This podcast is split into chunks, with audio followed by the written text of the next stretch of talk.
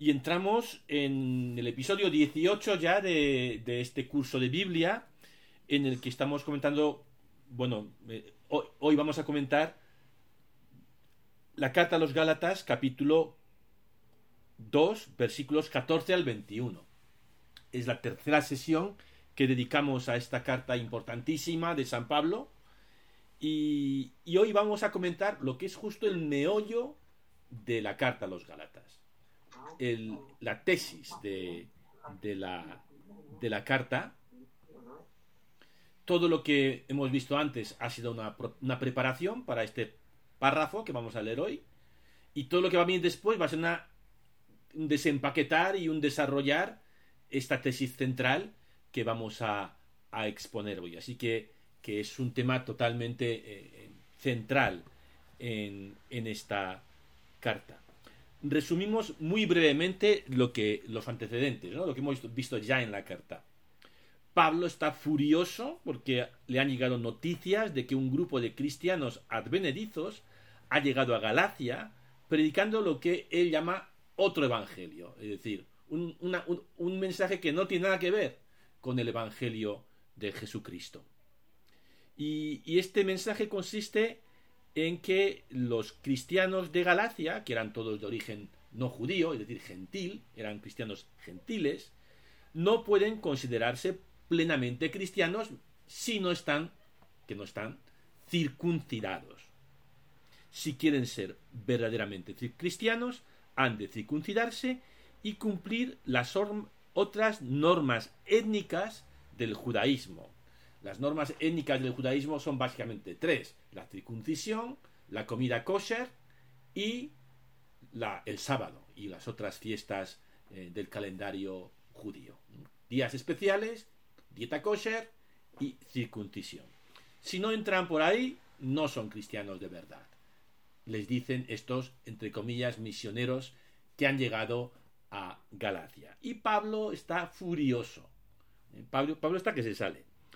Y en, la sección anterior ha hecho un repaso de su vida, les ha contado pues su conversión, sus, viajes misioneros, eh, sus visitas a Jerusalén y, les, y, les dice que este tema de la circuncisión, que no es nuevo, que ya mm, no solamente ha surgido antes, sino que ya se había llegado a un acuerdo.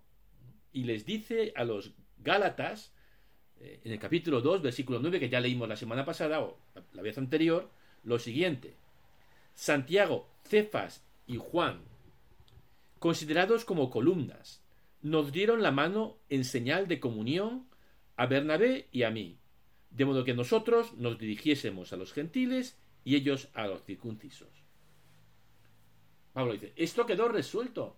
Nos dimos la mano dijimos, no hay problema, nosotros los Pedro, Santiago, Cefas y Juan, vamos a dedicarnos a los judíos y tú a los no circuncidados, pero no tengas problema con el tema de, la, de las normas judías. ¿no? El problema volvió a surgir, sin embargo, durante una visita pastoral que Pablo hizo que Pedro hizo después a Antioquía, a la comunidad de, de Pablo. Pedro se presenta en Antioquía y pasó lo siguiente. Leo la versión de Gálatas 2. Ahora bien, cuando llegó Cefas a Antioquía, tuve que encararme con él porque era reprensible. En efecto, antes de que llegaran algunos de parte de Santiago, comía con los gentiles, pero cuando llegaron aquellos, se fue retirando y apartando por miedo a los de la circuncisión. Los demás judíos comenzaron a simular con él, hasta el punto de que incluso Bernabé se vio arrastrado a su simulación. Pero cuando vi que no se comportaban correctamente, según la verdad del Evangelio, le dije a Pedro delante de todos. Y hasta aquí, hasta aquí la narración. Porque lo que viene a continuación es el pasaje que vamos a comentar, es la tesis de la carta, es el núcleo de la carta.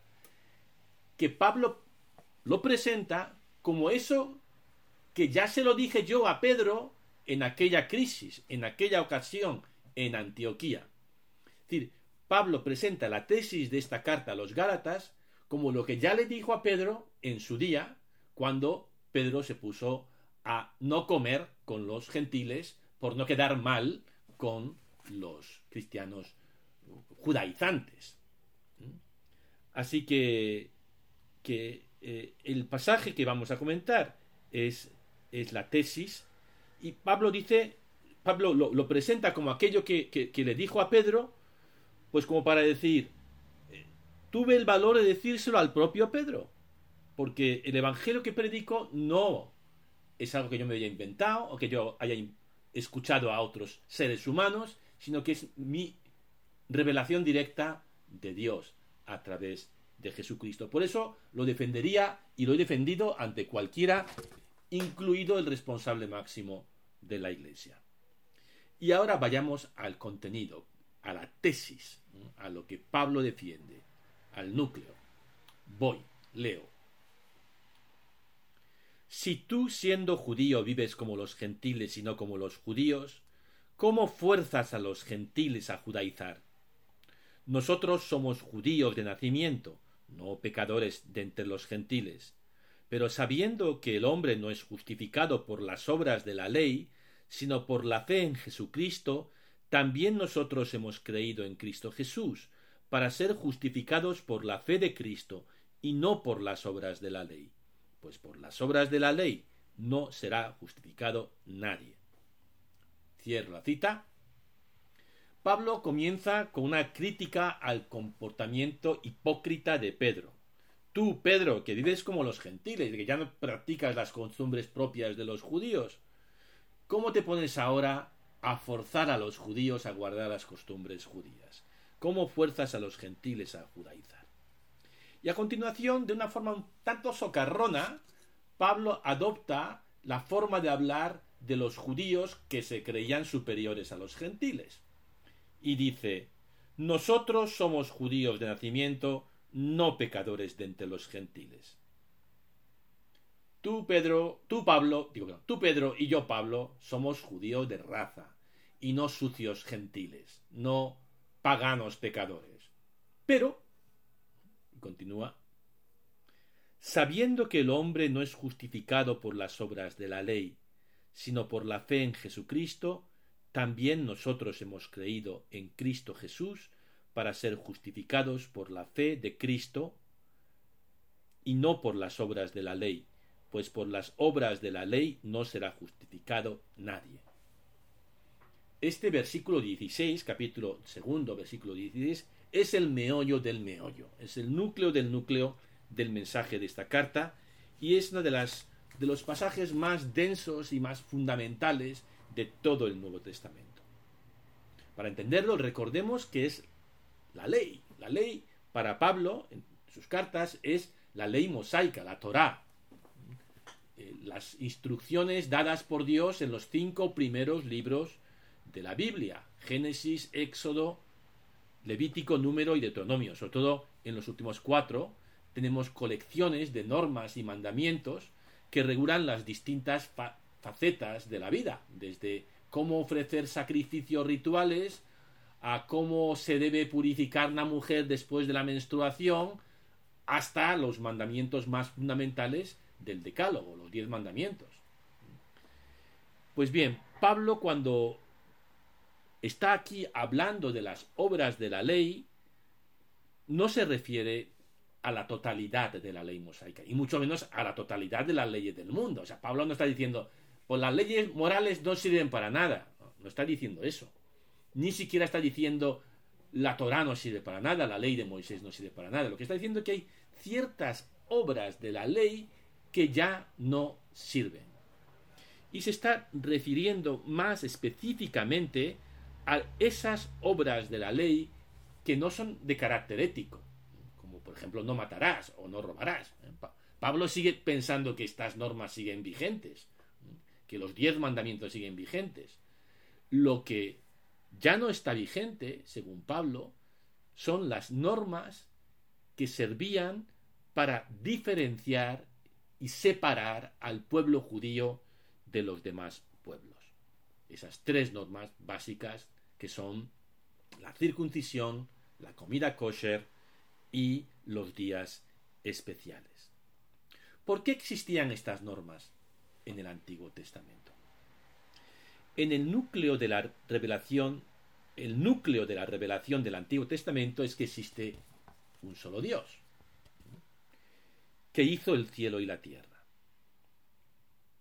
Esta idea de que hay un Dios creador único, hoy es bastante común. Hay 4.300 millones de personas entre cristianos, musulmanes y judíos que somos monoteístas. Pero en tiempos de Pablo y de Cristo, solamente los, la nación israelita, que era un pueblo minúsculo en comparación con el, el ancho mundo, el ancho imperio romano, pues eran los únicos que conocían al Dios verdadero. Y estas normas servían para que el pueblo de Israel no se mezclase con los otros pueblos, porque si se mezclaba con los otros pueblos, pues fácilmente podía diluirse en la cultura dominante, que era politeísta, y perder este tesoro precioso de, las, de lo que eran portadores, porque el Dios único resulta que se había revelado a ellos. Solamente hay un Dios, creador de cielo y tierra, ah, pero nos ha escogido a nosotros para ser sus testigos, para ser eh, su pueblo especial. Y esa ese ser especial, pues eh, lo vivían, eh, o, lo protegían, mejor, dicho, a través de estas normas que servían para separar al pueblo de Israel de los demás pueblos de la tierra.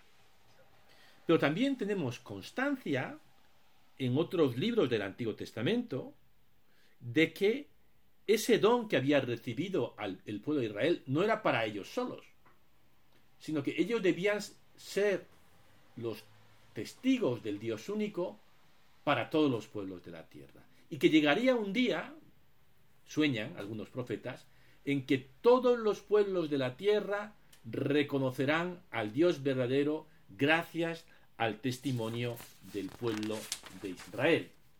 Y, esto es lo que dice este pasaje, hay varios pasajes, pero por leer uno que es muy bonito, del, de Isaías. Dice lo siguiente. Levántate y brilla, Jerusalén, que llega tu luz. La gloria del Señor amanece sobre ti. Es verdad que la tierra está cubierta de tinieblas y los pueblos de oscuridad, pero sobre ti amanece el Señor y se manifiesta su gloria. Esa oscuridad es la ignorancia de Dios. Son politeístas, no conocen al Dios verdadero. Los pueblos están en la oscuridad, pero amanece el Señor y se manifiesta su gloria. Continúo leyendo. A tu luz caminarán todos los pueblos, y los reyes al resplandor de tu aurora. Alza la vista y mira alrededor. Todos se reúnen y vienen a ti. Tus hijos llegan de lejos. A tus hijas las traen en brazos. ¿Quiénes son esos que vuelan como nubes, como palomas al palomar? Son barcos que acuden a mí. En cabeza vienen las naves de Tarsis, que salen de, como todo el mundo sabe, de Cádiz y de Puerto de Santa María. Elena, ¿estás por ahí? Bien, pues eh, hasta de la lejana España llegarán a adorar al Dios verdadero. Bien, esta visión del profeta se ha realizado en Jesucristo. Esto es lo que cree Pablo y lo que creemos nosotros. Y que por lo tanto no tiene sentido que el pueblo, el verdadero pueblo de Israel, que es, que es el pueblo cristiano ahora, se separe de los demás, se, segregue de los demás mediante la circuncisión, la dieta kosher y otras normas. Esas normas que tuvieron su utilidad en una época pasada, ahora no solamente son innecesarias, son dañinas. Porque justo el sueño de Dios es que toda la familia humana, a través de Jesucristo, honre y adore al Dios único, creador del cielo y la tierra. Y la iglesia es el espacio en que los distintos pueblos vienen a converger para adorar al Dios verdadero y para ser un signo de que de la unidad recuperada de la familia humana. La unidad de la familia humana es posible porque hay un solo Dios. Y esa unidad se impone sin violencia y se hace una realidad concreta en la iglesia todo, todo el propósito de la iglesia es ser la demostración empírica la prueba de concepto de que la unidad es posible en la familia humana en la adoración de un único Dios. Entonces, los que estaban diciendo, judíos por un lado y no judíos por otro, o tenéis que pasar por el aro de, esta etnia, de esta identidad étnica, se estaban cargando el proyecto de Jesús. Sin, probablemente sin darse cuenta de lo que estaban haciendo. Porque no era tan fácil darse cuenta de las implicaciones. Entre otras cosas porque Jesús nunca habló contra la circuncisión. Él estaba circuncidado, los apóstoles también, y él no, él no dijo nada contra la circuncisión. En cambio, ahora Pablo se da cuenta, a través del Espíritu Santo, de las implicaciones que tendría exigir a los cristianos gentiles la circuncisión. Bien.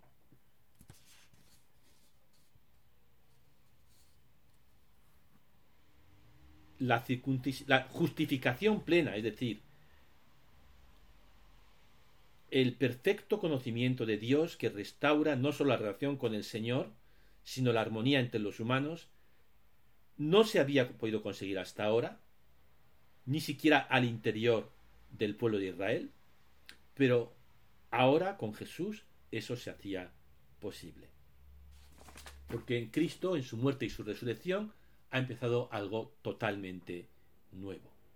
Un tiempo nuevo en el que es posible ahora que todos los, los pueblos puedan conectar con Dios a través de Jesús. Y los signos identitarios de los judíos, las obras de la ley, no son ya necesarios, sino que son más bien una barrera que debemos derribar para facilitar el acceso de los gentiles a Jesucristo. Continuamos leyendo. Ahora bien, si buscamos ser justificados en Cristo ¿resultamos también nosotros pecadores? Entonces, ¿qué? ¿Será Cristo un servidor del pecado? Ni mucho menos. Pues si vuelvo a construir lo que había demolido, demuestro que soy un transgresor. ¿Qué está diciendo Pedro? Los de la circuncisión, que os están ofreciendo dar un paso más en vuestra identidad cristiana, en realidad están dando un paso atrás. Están convirtiendo, eh, están volviendo a construir lo que ha sido demolido por la resurrección de Cristo. Siguen actuando como si Cristo no hubiera inaugurado un tiempo nuevo. Y este pasaje que estamos comentando, que es tan central en esta carta y que ocupa hasta el final del capítulo segundo, termina con estas palabras que expresan la experiencia profunda de este místico que era San Pablo. Leo. Pues yo he muerto a la ley por medio de la ley, con el fin de vivir para Dios. Estoy crucificado con Cristo. Sin embargo, estoy vivo. Pero no soy yo el que vive, es Cristo quien vive en mí. Y mi vida de ahora en la carne la vivo en la fe del Hijo de Dios, que me amó y se entregó por mí no anulo la gracia de Dios. Pero si la justificación es por medio de la ley, Cristo habría muerto en vano. Cierro la cita. El propósito profundo del judaísmo es el conocimiento del verdadero Dios. Pablo había invertido su vida entera, se había esforzado al máximo desde niño en conocer y practicar y servir al Dios verdadero, mediante el cumplimiento de la ley, aspirando a ser el perfecto judío. Ahora, sin embargo, ahora su propósito profundo de conocer a Dios no ha cambiado. Ahora, pero después de conocer a Jesucristo, sabe que no es ese ser el perfecto judío, el perfecto cumplidor de todas las normas, lo que le va a salvar sino esa conexión profunda con, con, Jesús. Y con Dios, a través de Jesús. Fijaos la frase que es, que es paradójica, ¿no? Yo he muerto a la ley por medio de la ley. ¿Qué quiere decir? Yo he muerto a la ley por medio de la ley. La ley, en cuanto a impulso que me lleva a conocer a Dios, ha hecho que muera a la ley como identidad judía. he muerto a la ley por medio de la ley con el fin de vivir para Dios. La intención profunda no ha cambiado. Quiero vivir para Dios. Pero, y esa es la intención profunda de la Torah, de la revelación del Antiguo Testamento, de la ley. Sin embargo, el régimen antiguo, que exigía el cumplimiento de esas normas que te separaban de los demás, eso se ha acabado. Por la ley he muerto a la ley. Con el fin de vivir para Dios. Y eso para Pablo ha sido como, no ha sido fácil. Pablo había invertido todo para llegar a ser el perfecto cumplidor de la ley. Y ahora todo eso lo ha tirado a la basura. Y eso no ha sido fácil para Pablo. Por eso dice, estoy crucificado con Cristo. Esto ha sido doloroso. Sin embargo, no estoy muerto. Sin embargo, estoy vivo. Y más vivo que nunca. Pero no soy yo el que vive, no es esa máscara del perfecto judío, ¿eh? sino que es algo mucho más profundo. Es Cristo que vive en mí. Y mi vida de ahora en la carne, sigo viviendo como ¿eh? en la carne, normal, la vivo en la fe del Hijo de Dios, que me amó y se entregó por mí. No anulo la gracia de Dios bien, si la justificación viene por la ley, Cristo no hacía falta para nada. Cristo habría muerto en vano.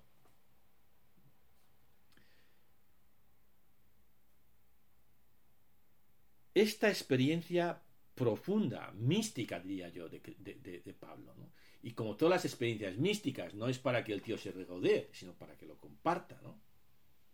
Y nos transmita qué significa vivir para Dios. ¿Qué, puede significar esto? Porque si todo el significado de esto es que, que, no hay que circuncidarse, pues mira, era una carta bastante bastante obsoleta, ¿no? ¿Para qué queremos seguir leyendo Gálatas? Si la única, si su único mensaje es que no hay que circuncidarse. Tiene un mensaje profundo que sigue siendo valioso para nosotros, ¿sí?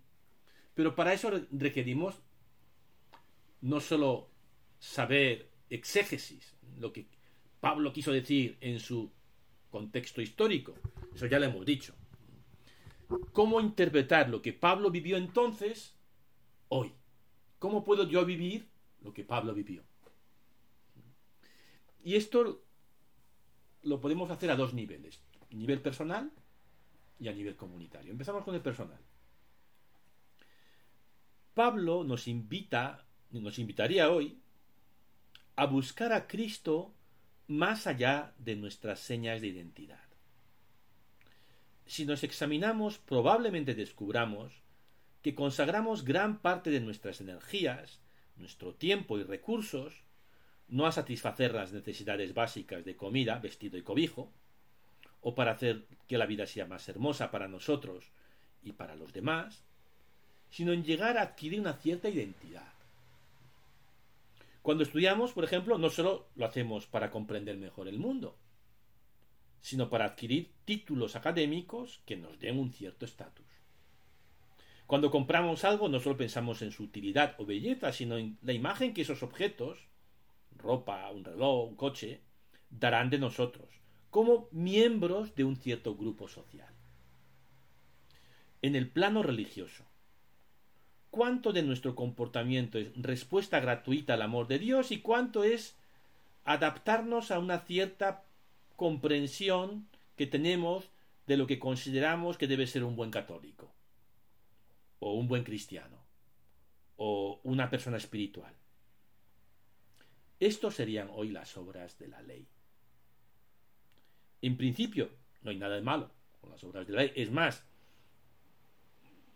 en la sociedad en que vives, pues algunas de estas máscaras tienes que usar con unos y con otros. Lo que Pablo está diciendo, eso no te salva. Eso no te salva. Por debajo de ese yo hecho de títulos, estatus y fachada, incluso de fachada religiosa, de cumplimiento religioso o moral, o como dice José Miguel, de cumplimiento ¿eh? religioso, existe otro yo que está hambriento de verdad, de espíritu y de Dios. En Romanos, Pablo lo llama el ser humano interior, eso anthropos. Las identidades, tener o tal cual nacionalidad, pertenecer a una cierta clase social o grupo cultural o profesional, formar parte de una confesión o grupo religioso, no son malas. Ni siquiera es evitable en este mundo cultivar, vivir en la carne, cultivar alguna de estas, de estas fachadas, ¿no? Pero ellas no nos dan la salvación. Después de llegar a ser un prestigioso profesional, un modélico ciudadano, un padre o una madre ideal, un cristiano aparentemente ejemplar, seguiremos insatisfechos. Hay un yo interior que sólo haya paz cuando se reconoce acogido por lo que es, en pura desnudez. Cuando nos descubrimos amados por Dios, en el Cristo crucificado, en ese yo vulnerable que soy y que se esconde bajo la capa de esas apariencias con las que me protejo de las miradas de los demás, entonces, y sólo entonces, soy salvado. Las palabras, eso sería como el nivel personal, ¿no? Conecta con Cristo no a través de, esa fachada que te has construido, aunque sea la mejor fachada del mundo. Eh, eh, la Torá era lo mejor que había. Pablo era lo mejor, había, se había esforzado por, lo, por, por la mejor identidad que se podía adquirir en ese momento en la historia. Ser un perfecto cumplidor de la Torá. Pues eso tampoco sirve. Ya. Porque Cristo conecta contigo a un nivel más profundo que eso. A un nivel más profundo que las identidades. Bien, ¿cómo se puede vivir esto a nivel comunitario? Las palabras de Pablo sobre la justificación por la fe contienen también un mensaje para las comunidades cristianas, para la Iglesia. Hoy, por primera vez en siglos en Europa, vivimos en una sociedad no cristiana. En España el número de ateos y agnósticos supera ya al de los cristianos practicantes el conocimiento del único Dios no es la prioridad para la mayoría de nuestros conciudadanos. ¿Debemos entonces los cristianos ser como los judíos del primer siglo? ¿Constituirnos como un grupo segregado que se distinga bien de los paganos mediante señas de identidad claramente visibles, mediante banderas que digan estos somos nosotros, a través de ciertas de ciertos eh, temas, ¿no? Pablo nos diría que eso es traicionar el Evangelio. Una cierta manera de entender la fe católica en estos últimos años ha insistido en las señas de identidad que demarquen bien la identidad del grupo, tanto ante la sociedad como ante los otros grupos cristianos. Una imagen para este tipo de iglesia sería la de un castillo. Están las hordas de la modernidad, ahí fuera, vamos a protegernos y a marcar territorio con unas buenas murallas y nosotros estamos dentro. Una iglesia así se mira ante todo muros adentro, hacia sí misma. La palabra con que el Papa Francisco critica este modelo es autorreferencialidad. Un cristianismo a la defensiva, que se contempla a sí mismo y vive obsesionado con su propia identidad. Pronto a acusar a los que tratan de abrirse al diálogo como acusaron a Pablo, de tratar de agradar a los hombres. Lo hacéis para tratar de agradar al mundo. No, diría Pablo. El modelo que el Papa actual propone es el de hospital de campaña. Su visión está lejos del optimismo ingenuo que creyó tras el Concilio Vaticano II que bastaría con que la Iglesia se adaptara a la modernidad para que su mensaje fuera ampliamente acogido. Eso no ha sucedido, no va a suceder. Pero, y es cierto que hay una guerra ahí, fuera, que el mundo moderno no es el paraíso. Pero nosotros no somos un castillo, somos un hospital de campaña, abierto a los que llegan heridos por la vida. La iglesia tiene que ser el laboratorio de una unidad posible en la familia humana Y por eso, señas de identidad las mínimas. la prioridad es acoger a no a, un gran número de gente, sino a distintos tipos de personas. Gente de derechas, gente de izquierdas, gente, gente con distinta orientación sexual, gente, hombres y mujeres, por supuesto, gente ricos y pobres. Ser un grupo donde se vea en la práctica que es posible adorar a un único Dios y vivir en armonía, vivir eh, eh, vivir la unidad.